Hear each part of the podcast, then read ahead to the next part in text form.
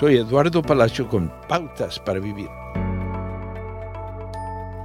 Lo crea o no, la mayoría de las personas del mundo viven con una comida diaria que la compran con el dinero que han ganado ese día. Si no pueden conseguir trabajo diario, sus familias simplemente pasan hambre.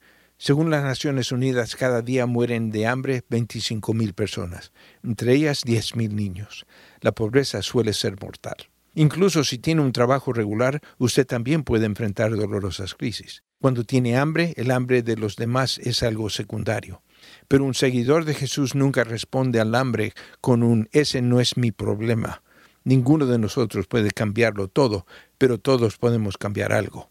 Si tiene muy poco, piense en pequeño tiene dos rebanadas de pan, busque a alguien que no tenga nada y comparta una. Si no tiene recursos, busque información que conduzca a un amigo hacia la comida y la ayuda adicional. Cuando se sufre en la pobreza, ninguna ayuda es demasiado pequeña. Jesús nos dijo que incluso vale la pena dar un vaso de agua limpia. Glorificamos a Jesús cuando pensamos más en cuánto podemos dar en lugar de cuánto podemos conservar.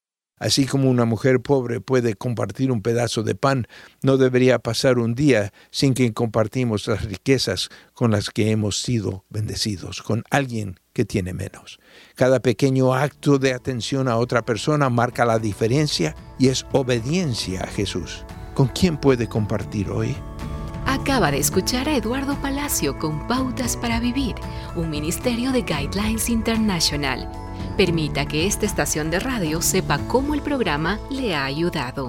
Acompáñenos en la próxima emisión de Pautas para Vivir. Gracias por su sintonía.